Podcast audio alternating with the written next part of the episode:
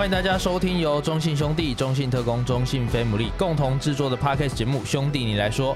每周三的值日生是特工，我是今天的主持人特工小编 Weber。那今天一样是我们的老朋友青哥来节目中聊聊天。哎、hey，Hello，大家好。啊，青哥这一集的内容有点算跟你蛮相关的哦。啊，是，就是这球队翻译的部分。嗯嗯嗯嗯。这过往在学生球队应该。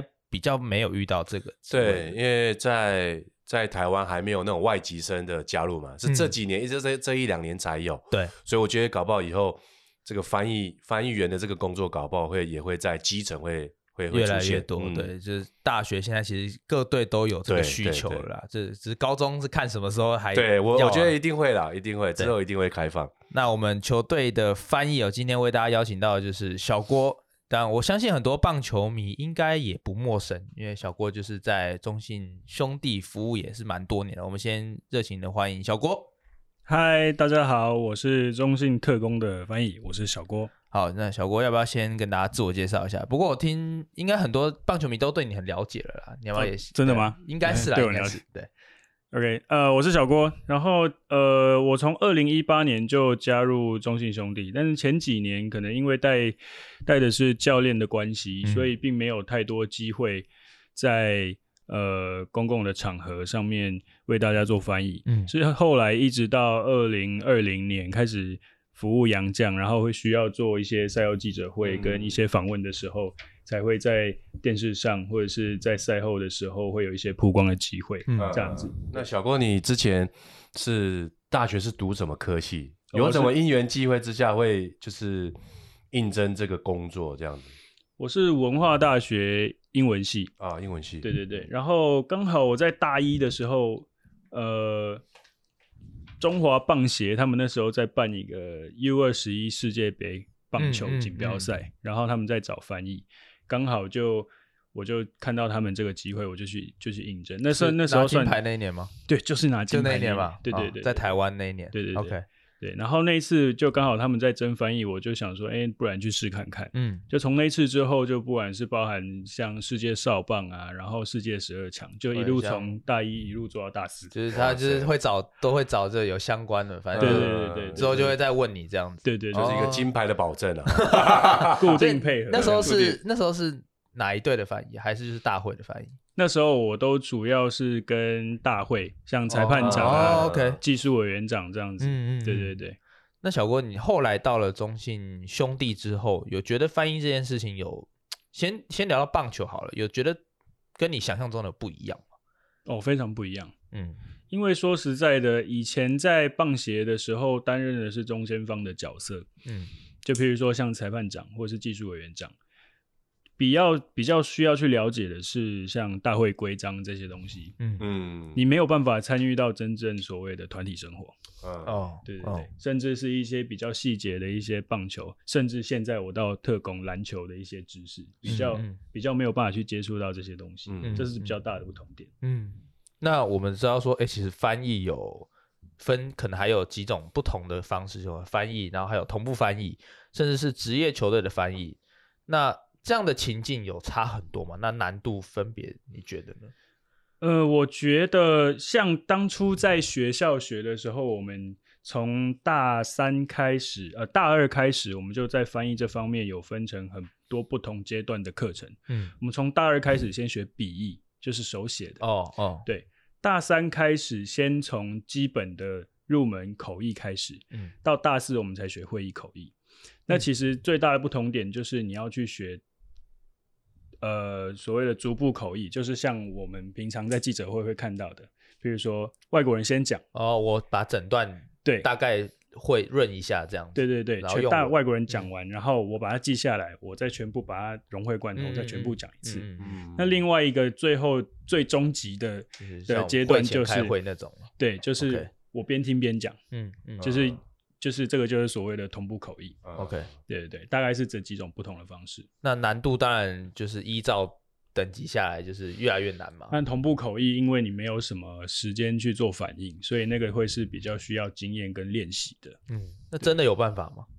可以，其实这个就是就是要要练习，真的要练习。一边听，然后这样一边哇，对，一边听，然后你你其实你脑袋里面你就要就要就要给自己很短很短的时间去、嗯、去做反应，像呃，譬如说，我可能在一个赛后的赛后 MVP 的一个访问里面，我就要同时用到两种，比如说像主持人在问。杨绛问题的时候，嗯嗯嗯、因为我不想要让观众去等我的时间，嗯、所以主持人在问的同时，我就要马上讲。哦，马上要讲。嗯嗯嗯、对，但是杨绛在回答的时候，我就要同时记下来，嗯、马上麦克风接过来，我就可以讲。对，就是不要冷场。对对对，嗯、所以就是同步口译跟逐步口译两种方式的切换。哦，哦，这也是蛮厉害的哦。对啊，真的，因为我有时候在赛后听，我都觉得哇，就是教练一边在讲，因为其实是通常是哦。光哥在讲的时候，然后小郭这边他就会听着光哥讲什么，然后会告诉球员。那这样，我当时就想说，哇靠，这真的有办法？因为像青哥，你那时候你那个鸡汤，呃、很多人在底下留言也都是说，其实大家都没在听听你。哎，小郭你还记得吗？他青哥在鳄鱼那个故事，对对，不是鱼不是鳄鱼的，是第一次的。他说那个这是我们第一次 Bad 对 Bad Boy 那个对，We write Bad Boy，What you gonna do？对对对对，他他他是说那个很多人。球迷在底下留言说：“哇，大家其实有点没在听庆哥讲什么，对大家都在听即时那个翻译，都在翻什么，很到位，很到位。对其实这个很厉害耶，因为有时候你听的时候，你马上要说出来，然后那你说的时候，你同时还要再听。对，同时说的时候，然后可能可能可能搞不好杨绛有一些想法想要去去讲出来的时候，有时候这个其实是难度很高哎，嗯、我个人觉得。对，但必须要提到的是，呃，像你必须要在。这之前都要做一些准备，嗯，譬如说像我们可能在光哥在开会之前，他可能会在白板上面先做一些提示，对，写的那些重点我们都必须要一定要先去看过，嗯、不可能说完全空白纸，然后就上去就、嗯、就直接这样子讲，毕竟有多一分准备，才有才有多一分的心安嘛，嗯，对对对，才不会说上去就好像就好像哇我。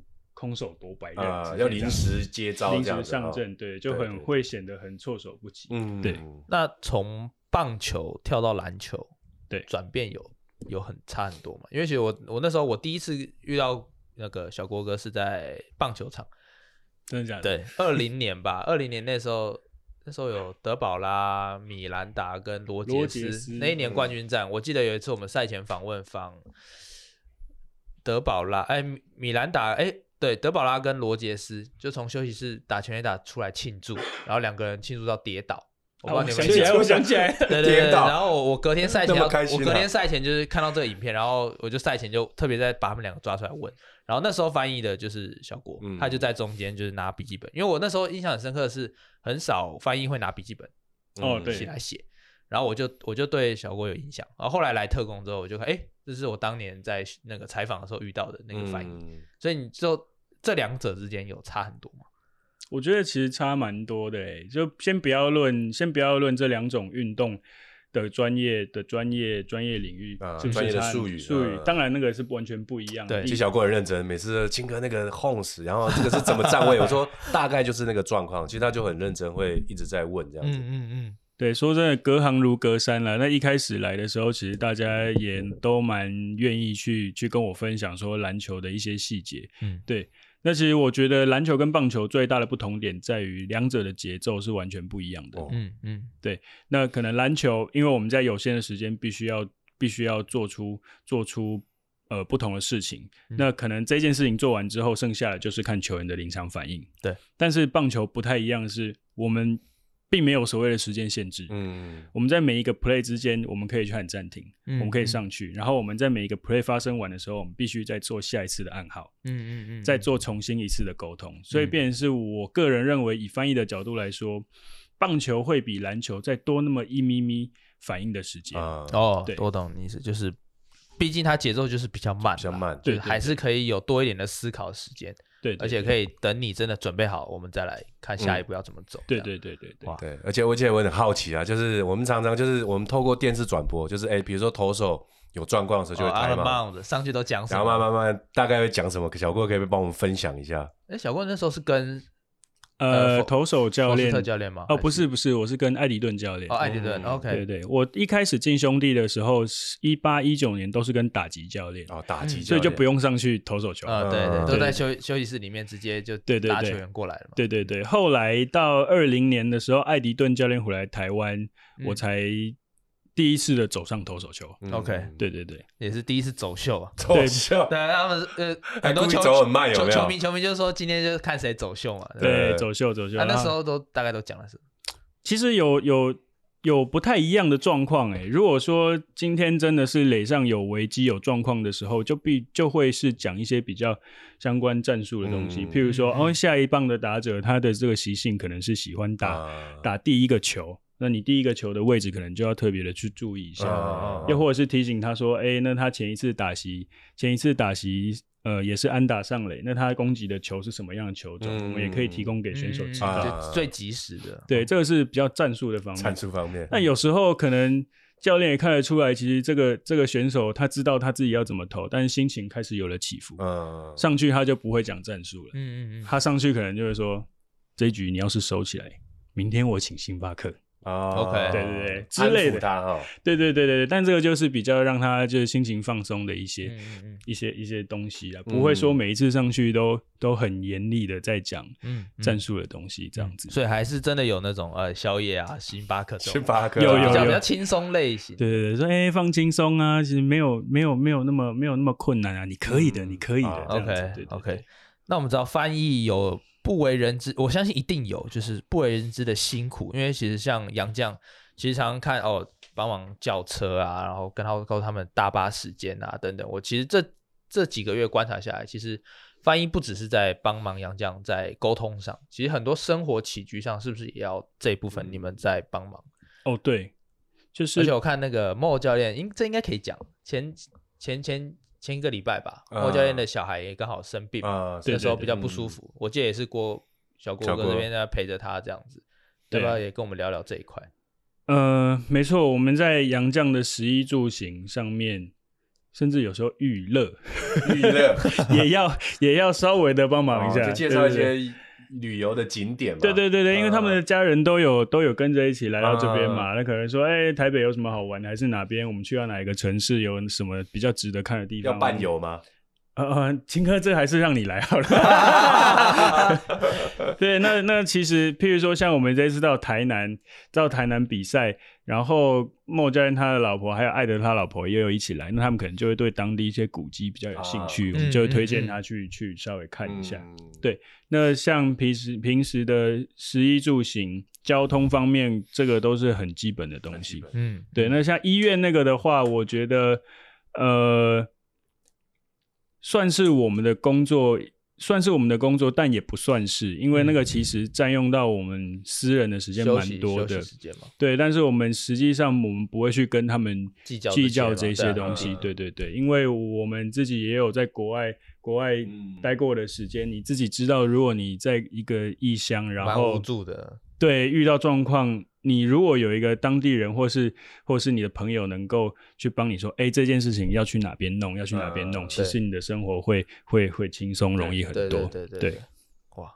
而且我们后来知道，其实很多翻译，其实在国外很多球员，因为台湾很多球员旅外，嗯很多翻译就会有身兼不同的这种角色。啊，有的哦要当防护员，有的还要帮忙哎煮饭、生活起居，其实嗯等等等，就是变成是你真的是在国外，他最唯一应该说唯一的依靠、唯一的支柱。那小郭，你这边也要要不要分享一下？你这边你印象深刻，就是哎有几任洋将来啊，然后哪些事情是你觉得哇不可思议的这种感觉？也没有到不可思议啊。我觉得我一直以来当翻译，从以前刚提到在大学当当棒写国际赛翻译的时候，我就有一个原则，把每一个我服务过的洋将、外国人、洋教练都当成自己的朋友、家人。嗯，那我们就有办法打自内心的很无私的为他们奉献，嗯就不会把这个当成是我们的工作。嗯 OK，对，所以很可贵的是，我一直到现在几乎都跟我每一任服务过的洋将兄弟的，嗯或是现在到特工，嗯都保持非常好的关系。我甚至在休季还会去美国找他们。嗯，对对对，对，他们在这边的时候，我照顾他们。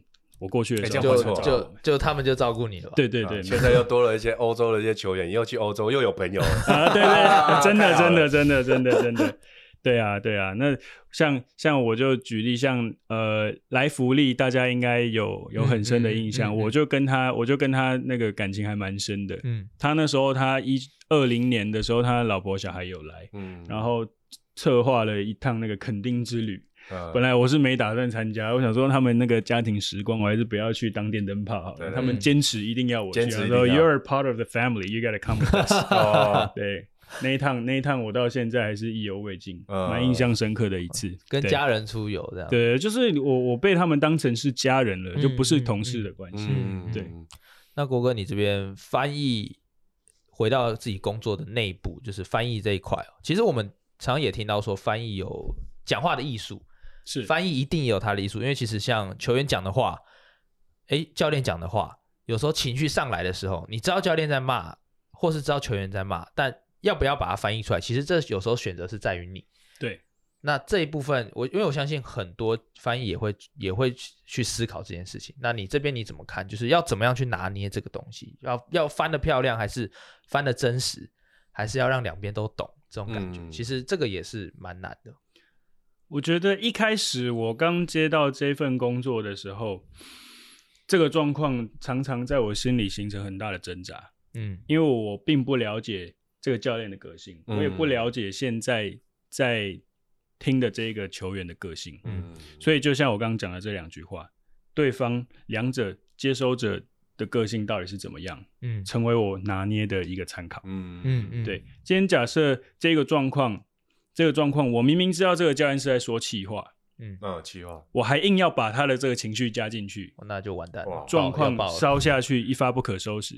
我个人觉得，这不只是教练的责任，还是我翻译的责任。嗯嗯嗯。但，但是，呃，反面来说，有时候教练把这个情绪加进去，他是为了要刺激这个球员。哦，就像我举例来说，去年我在屏东二军，嗯。那边大部分的选手都是呃等待机会，等待机会，然后年轻，嗯嗯，然后尚未被开发完整的的选手，嗯，那他们可能还带着一些小孩的稚气，幼稚的稚稚气，嗯，所以他们必须面对一些比较有刺激性的一些一些对话，他们才可以一点就通。哦，教练可能在他们的谈话过程当中就会说：“你现在我跟你说就是这样子，你就是照做，你为什么不听我的？”嗯嗯嗯，那。你当你发现教练的语气开始强烈的时候，我讲出来的语气也要开始强烈哦，也要强烈，哦、对，哦、这样他才能知道说，哦，教练在不高兴了，嗯，我不能再继续这样子下去。但是反之，如果今天是在一个一军一军、哦、一军对。一个。剑拔弩张的一个高压的环境，高压的环境，然后大家正在想办法去解决问题，怎么样把这场比赛打完的的的状况之下，你再把这些莫名其妙的负面情绪加进去，嗯，就爆了，炸锅就会爆，就会爆，一发不可收拾，根本无法以大局为重，甚至可能，甚至可能大家下去下面可能会气氛会吵架，对对对，那这个都是当然在比赛中间我们非常不乐见的状况，嗯，对。那来到特工有这个有这个状况吗？目前感觉起来。目前来说，其实我知道 KK 是一个蛮激动的人，对，非常。其实 KK 是一个蛮会激励自己、激励别人。对对对，他其实他的胸是在激励自己那种感觉。嗯、那来到特工有遇到相关的这种经验类似的？其实，其实 Weber 就像你刚刚说的，那个 KK 他给的情绪都是在对他自己，嗯，他不会去对他的队友或者是对教练，甚至对其他的行政人员大声，嗯，嗯，所以，所以其实有时候队友像炳胜啊。亚轩他们来说，小郭他他在喊什么？他是在喊我吗？嗯嗯嗯，不是，他刚刚是在说什么什么事情？他是在喊他自己。对对对对对对，我怎么可以那么笨？我刚刚怎么可以这样子？怎么会没抛进？怎么会没有没有丢进？我为什么没有把它挡住？对对对对，多半是这种状况。嗯嗯，对，然后可能还好，他们那些本土球员他们会来问他刚刚是在说什么？不是在说我，不是啊，不用担心，他是在说他自己。对对对，特工的本土球员其实英文。有的还蛮差，对，常常常常就会跑来说他讲什么，他讲什么，他问什么，他他他在说我吗？这这样，对，秉胜有时候秉胜蛮可爱的，有时候可能翻译还没还没翻，然后教练就问他说 OK，然后秉胜明明可能有时候他也有似懂非懂，OK OK OK OK OK OK，对对对，我就会走到旁边，你真的懂吗？我还没讲完嘞，那你再讲一次。先装懂有没有？对对对对对，他蛮可爱的，这些人蛮可爱的。嗯，那从顺着这个话题讲下来，那就是要讲到有没有有趣的翻译经验，或是惨痛的翻译经验。我相信国哥这几年在沙场征战，像刚刚讲的，其实很多 mega 在里面，有没有有趣的或是惨痛的经验？嗯，我不能说有趣，但是我觉得有成就感的是蛮多的。嗯，对，像譬如说，呃，我会很在意别人对我在公共公开场合翻译的评价，啊，就顺不顺啊，口条好不好，嗯嗯之类的。那我会从这中间去做调整，譬如说，我可能，哎，可能哪一部分我翻的不够完整，我下一次我就会在这方面多注意一点，这会是我比较。有成就感的。那当大家说：“哎、欸，小郭，你这次翻的还不错，都蛮完整的。”嗯嗯，那我其实就就蛮开心的。嗯，那惨痛的经验的话，也是有。嗯，在我初登场的时候，我到现在还记得，那是在二零一九年八月，好像是八月十号吧。在天母记那么细的哇塞，真的很 在天母很深刻。对，那一次那一次算是临时提枪上阵。嗯，因为。那时候我们的工作职掌算分得蛮清楚的，嗯、我们带教练的就是带教练，带洋将就是带洋将。嗯嗯、但是那一天刚好，那天刚好带洋将的那位、那位、那位同事，他带其中一位洋将去医院做检查。哦，那另外一位洋将又刚好得到了 MVP。哇，空缺出来了。呃、对，然后就要上台了，就只剩我就就一定要上了。然后我也没有在那么多的群众面前讲过话。我记得那一天好像是在天母。然后好像有满场的样子，嗯，对，富邦，就就就上去了，好紧张呀！我在像 Weber 刚说的，我从以前就会习惯做笔记，那天的笔记我都不知道我自己在写什么，鬼画符这样子。上去，我到现在都还记得，我的手在抖，我的手在抖，我的脚也在抖，脚也在抖。还好那个，还好那个摄影机只带半身，不然你们就到现在都会看得到我那个脚在那边抖的跟什么。所以现在还找得到影片，还找得到，但是我不会跟你们说怎么找的。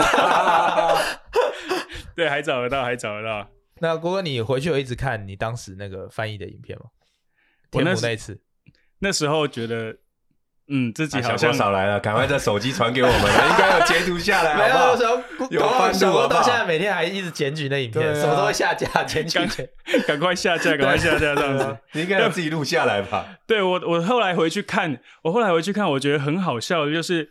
我那时候已经很紧张了。那时候吉祥物那个小翔啊，小翔又特别爱闹，对不对？他一直在后面一直闹我，一直戳我，一直戳我，一直戳我。他说：“你可以不要弄我，我要专心，我要专心。”他又一直戳，一直戳这样子。对，那次真的很紧张，所以非常印象深刻。嗯，那来到特工之后呢，有没有有趣的？因为其实我这边我也可以分享一个有关翻译的，就是我们去年真的。还还还，就这这件事情，我们当时后来再回想，都觉得蛮好，蛮有趣。因为我们去年有一个翻译叫维克啊，维克对。然后有一次在呃例行赛的时候，好像在和平馆，然后那个时候就是有场上有一些状况发生，这样，然后光哥就拉了亚轩下来讲吧。但是他讲的是杨绛的事情，当时是讲场上马龙的事情，这样。然后讲一讲，讲一讲，讲一讲，然后。亚轩就跟也跟维克在讲说，哎、也跟翻译在讲说，哎、要注意什么事情这样。然后讲完之后，我呃翻译就说，哦，好好，知道知道。然后亚轩就问说，他那那翻杨绛知道吗？他们知道吗？这样。然后翻译说，哦，他好像不知道这样。他说：“那那你赶快跟他讲，赶快跟他讲。那当时是比赛，是裁判是在场上，啊，在场上，只是场上是死球的状态。哦，死球。对，然后是在讨论一些事情，没有，也不是拍球，就是可能在讨论判决之类的。嗯、然后雅轩说：‘那你你赶快跟他讲，赶快跟他讲。’结果翻译就冲上场，塞在裁判面前冲上场，然后刚好我被裁判抓到，然后。”光哥也看到，光哥说不要上去了，赶、嗯、快下来。然后跑了两步之后跑回来，然后刚好被裁判看到，裁判就哇就吹技术犯规。哇！后来我我们就说，这应该是史上第一位被吹技术犯规的翻译。他可能很紧张了啊，对对，因为因为维克也是很很想要把所有事情，因为他怕影响到球队，他想要赶快沟通，所以他就想说，我当下一定要赶快告诉马龙，他就冲上去了。结果后来我们事后看影片，又刚好场哥有拍到。哇，真的很有趣。那个、嗯、难怪雅轩后来有一次跟跟维克说：“维克，我们等下几点要要要那个要开会哦。”维克跟他讲说：“雅轩，我不会再相信你了。”对，后来你赶快上去。后后来大家都一直刁他，就说哇，都是你啦，怎么样怎么样？他可能以为继承是修台帽，是不是？不是，然后维克也有点小走心，就是说啊，都雅轩呐，叫我赶快过去一下。那郭哥，你这边你有没有可以分享的有趣的？因为其实对上，我觉得我们本土球员，而且今年的杨江又很耍宝，我觉得。那那那像是上上次我们赛前啊，我讲一个就是非洲的一有一句话，就是要过河之前，在还没有过河之前，你不要去嘲笑鳄鱼。那时候你听到会不会觉得哇，这个到底是要怎么翻译，还是说这种比喻？那时候我那时候觉得哇，青哥到底去哪里挖出这些那么有寓意深远的 slang？对，但是我那时候也没有，也没有，其实没有什么，没有什么时反应时间去想说它这个到底是什么寓意寓意，我就我就直接直接就造反，哦，直接造反，对对对。那他他们有有知道那个意义吗？我当我讲到了鳄鱼的时候，他们说哦，now it's Africa 哈，现在是非洲，下次会不会去到去到中南美洲了？有有有，上次他们就赛前就有开会。那时今天是今天非洲、澳洲哪一洲？对对对，K K 上次就就讲说啊，终于史青端出来了，我今天就在等这个。那青哥，你这边在学生球队跟在职业队有感觉到，学生球队应该目前还没有这个经验，对，对不对？就是以我在之前在高中的时候，就是都基本上都是本级的球员呐、啊，嗯、所以在翻译这一块。其实就是沟通啊，或者说，其实就是有一个缓冲的角色，我觉得蛮像的。嗯、就是可能你有时候在临场很快的时候讲，你不要这样子，你应该要这样更积极什么的。那有时候他听下来的时候可能会不太一样，所以我觉得说，说话的艺术其实都非常的重要。嗯、那我可以分享一个，就是之前我们就是去日本移地训练的时候，嗯，对，因为那时候日本不通啊，然后那时候就是翻译，我们也只能用英文，然后那时候日本的英文其实也不是那么的顺，嗯。而且口音很重，应该也是对，然后那时候我们就是很好笑，就是在比赛的一些状况都还好，因为一些知知识啊，或者是篮球的语言都 OK。嗯、然后就在生活上的安排啊，住宿啊，可能晚餐去哪，哪里可以逛的、啊，嗯、我们就透过那个 LINE 里面有一个中日翻译，嗯，你就可以把它加到那个群组里面。哦、对对对，对对。所以我们就是用这样的方式来协调，主要还是生活上了，哦、球场上应该都还 OK 这样子。有粗暴吗？还好还好还好，都没出包，那 没有没有没有没有。哦，那这边也要问到小郭跟青哥，是就是其实现在很多像棒球越来越多可能拉丁美洲的球员，那篮球我们今年也这么多的欧洲球员，其实像 Mo、像艾德、像 KK 是。KK 其实口音是比较少，因为他在美国念过书，嗯、但其实像那时候还有 Ule，对，他们其实讲话口音虽然来自欧洲，但三个人是也是不同的，但在口音这一部分要怎么样去适应？呃，我觉得我的工作也有很重要的一部分，就是尝试着去在不同的状况之下去适应每个人的口音。嗯、那其实这个蛮吃时间的。你在、嗯、你在一段时间的相处之后，你其实你就会听。呃，很容易的去听懂他要的是什么，嗯、不管他讲的是什么样的口音，嗯、都有办法去去适应。嗯，那其实我们今年大家这些洋将他们的英文程度都还算都还算不错。嗯嗯，嗯像 KK 就像刚刚提到，他有去美国读书。嗯，其实 Ure 他也有去美国读书。对，Ure 是在美国，对他有去美国读过书。卡斯其实他蛮他蛮多声道的哦，蛮多声道，他会讲西班牙文，讲俄罗斯文。讲英文.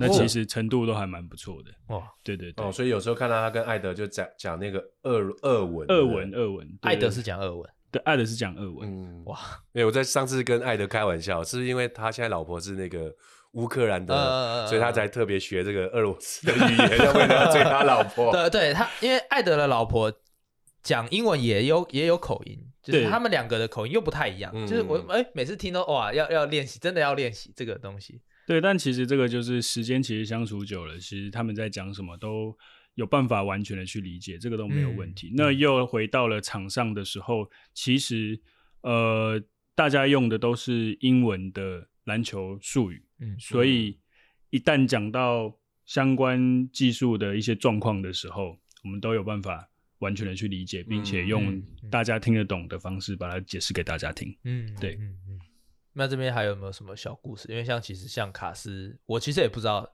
因为有有时候我我不太理了解是他们在聊的时候是讲什么语言，因为他们各自聊不其实不太会用英文。我后来发现，诶，只有艾德跟卡斯会用俄罗斯文，其他他们彼此沟通都是诶，还有孟教练跟孟跟 KK KK 也会用，是用他们克罗埃西亚那边的，呃，就是好像是南斯拉夫，南斯拉夫那边南斯拉夫那边的语言。那 艾德又要跟孟教练还有 KK 沟通的时候，就是讲英文，讲讲英文，对，他们的语言又不相同，真的好妙，都是一样是欧洲，但是就八国联军，对对对对对对，就。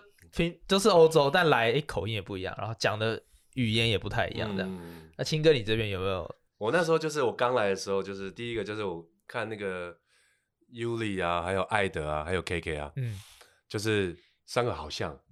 我那时候还记得那时候在做重量啊，然后我在尤里旁边哦，尤里跟那个艾德讲话又蛮像的，然后 KK 跟那个艾德又长得超像，我那时候其实就很混淆，你知道哇。到底谁在讲话？然后要讲的时候，你要很认真听，因为我本身英文就是，啊、呃，也没有说超级好，嗯、但他讲那个口音会觉得，哦，what？你在讲什么？那个口音啊，嗯嗯嗯，所以后来也是真的有一些时间的累积，然后慢慢就会听得懂他。嗯、然后我也是跟艾德有聊天啊，我说你的英文是哪里学的？然后他说就是因为他也是到欧洲各地去比赛，嗯、也是慢慢慢慢学，嗯、然后他就跟我分享说。他就鼓励我啦，他说：“其实你应该就是要大胆去讲，那讲错没有关系，就是用几个语呃单字把它拼起来。”然后听过他这样鼓励我以后，我会慢慢比较有信心。嗯，因为其实艾德算。英文没有像 KK 这么这么这么流利，他的英文就像刚刚他教青哥的样子啊，他是都拼起来的，拼起来，对对对对对 对。但艾德真的是很会鼓励人的，对对，他是一个蛮蛮蛮积极正面的，对，很正面，非常正面，非常正面。像 KK 就是有点幽默那种感觉。蛮开得起玩笑的对，KK 是真的开得起也撑得住那种。对，开得起玩笑，对对对，而且我觉得他是蛮难得的，他会非常的愿意来学我们的中文。中文 KK 的中文很强，强真的很强。我觉得听众朋友真的可以多跟他讲中文。对，真的，他他像他会跟我们学学台语哦。对。他都叫炳胜八喜，哎，兄弟，亚弟，对，这个都是，这这都是，这不是我教的，这都是队友教他的，对，很厉害。说去买饮料，去果汁店，他也是跟老板娘说西瓜，西瓜。一个，然后他是那种，他是那种冰果式，我说很怕他点到真的切啊，他我那时候他他要吃西瓜切片，对，我那时候很怕他点到一颗，因为他说一个，他说一个。然后老板娘说：“西瓜一一份吗？”他说：“他我不知道他听不听得懂。”KK 就回对，然后我在 我在后面排队，然后想他真的懂。然后我想说，我也不要就是出来讲什么，然后就看最后结果会发生什么。哎，就还是一份就是西瓜切、呃、切盘这样子。我也可以补充一个，我有一次跟他一起，好像要去买东西，他就叫了 Uber。但是那个 Uber 司机好像有点小小的迷路，我准备已经要到中间那个驾驶座中间那个洞去跟司机说，等一下要往哪边走。嗯、对，KK 直接说，Fielder no，I got it，他就 他就往前，Excuse me，那边右转。哇，你什么时候学的？我随时刻刻都在学，不用担心。K K 那个语言的天分真的很强，他真的很棒，他真的很强。呃，对，甚至在在球场上，在比赛的时候，他也会运用这个跟大家讲话讲话。对对对，上一次，对他第一个学的中文就是讲话，讲话讲话。他他好像也常常问康康在场上篮球术语要怎么讲。呃，那时候忘记问他问第一次，我还记得那时候在热身赛。然后喊完暂停要上去的时候，KK 就特别拉了康康，因为那场对云豹，然后康康热身赛有上，还要拉的康康忘记问他说某一个篮球术语在中文怎么讲，然后但是其实那一个篮球术语在中我们没有中文，嗯，他就是像。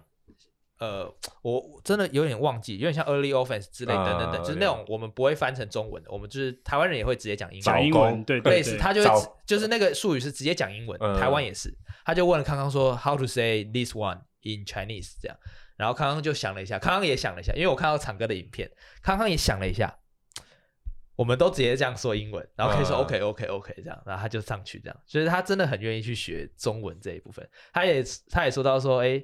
如果明年他还留在特工的话，或者留在台湾的话，他的中文，他说会让你们看到不一样的他。对，他说到时候明年，他他我记得他跟秉正有开玩笑说，明年我留下来看你的英文强还是我的中文强？他甚至私底下有跟我发豪语、欸，哎，他说真的是豪语。他跟我讲说，如果我明年再回来的话，我要努力。I'm a, I'm a try my best to take the interview without you, Fielder。哇，wow, 就是不用不需要翻译，不需要翻译的 interview。对对对，我说呃，加油。那金恩呢？我觉得金恩其实也是蛮蛮妙的一位洋将，因为他其实外表看似很很 gangster 很酷这样，嗯、但其实是也很细腻，然后很、哦、很温暖的一个洋将，对，很会照顾大家。前阵子他他他女朋友还有、嗯、呃他未婚妻不好意思，他未婚妻还有他父母在隔了几个礼拜之后都有来都有来台湾看他，然后那一阵子就是大家都知道我们在赛后我们会泼水嘛，对。嗯对对，会泼那个 MVP 的水，哇，就把巴西炳生他们就把那个室内里面的所有的椅子都给泼湿了。金恩就做了一件非常让我印象深刻而且很暖心的、嗯、的的的事情。他女朋友因为不能进来我们休息室，嗯、要在外面站着在等，啊、要等。对，我就看金恩突然拿着一块抹布在旁边擦着青哥本来在坐的椅子。对，哇，擦的好干净。我想说，我想说，怎么会这么贴心？为什么要帮青哥擦椅子？我也在旁边看，我跟小郭这样。一直在等他，到底在干什么？对，结果就他擦完，他也没有看谁，他就直接把那个椅子去外面给他女朋友呃未婚妻坐。嗯嗯嗯，说哇，我看了我都想嫁了，天哪！不是吧？好贴心哦，真的。后来他爸爸妈妈来，他也是做一样的事情。嗯嗯、那我就觉得，那他有这一份呃很温暖的心，那也难怪平常他在跟队友相处的时候。队友有办法把他当成是自己人，而不会有隔阂的，真的去去相处，这个很重要。金恩就常常拉着炳胜，拉着巴西，然后拉着可能亚轩，甚至加好，就说：“哎，等一下要去哪里吃饭啊？”康康甚至也会，就是真的看得出来，就是蛮蛮会照顾大家。但是他们吃的东西永远就是那两样，要么是 Texas Texas Roadhouse，要么是 Chili's，都是美式的。对对对，我记得他们有时候说：“哦，要不要去吃饭？”我说。怎么样？今天是 Chili's Day 还是还是那个 Roadhouse Day？都没有别的选择。那艾德他们的饮食呢？欧洲球员的？呃，艾德好像是他老婆会会在家里下厨，哇，哦、会煮他们那边的料理。哦，料理。对对对对对。Okay 但是克里斯的话，其实他好像就比较 KK 就是台湾人，我现在已经把他当台湾人看。嗯，对啊，他我们要是吃嘛。外出外出比赛的时候，有一次在楼下看到他在拿 Uber Eats，我说我看一下你吃什么？嗯，虾仁炒饭。哇，很道地耶，中式道地的炒饭。K K K K 是呃火锅，他也可以，嗯，什么都行。他基本上他除了他说他害怕，就像烧腊店那种天气很热，然后肉挂在外面，他觉得会坏掉。他那个他就会比较排斥。但其他其实像什么火锅啊、什么鱼丸、贡丸那种东西，他其实都吃，都吃。对，而且他他也是一个蛮会照顾大家的人。他昨天出现在高铁站的时候，他手上拿了一大包东西。我说：“你那是什么？”哦，我刚去那个水果摊买水果，我买了一大串的香蕉，想要来跟大家分享。真的是一大串，一大串，一大串。对，他会他会想要买东西来跟大家分享。我觉得这个、嗯、这个真的超棒的。那 Momo 呢？Momo Momo 有点像爸爸。哇，他真的是大家的爸爸。对，他真的是大家的爸爸。那个要是有时候有时候泼水泼太湿，赶快去换衣服，等下会感冒。Uh, Nelson Nelson 就是炳胜。Uh, uh, Nelson 不要再泼了，赶快去换衣服。对对对，他真的是蛮像爸爸的。嗯，对，他儿子真的也很皮，这样。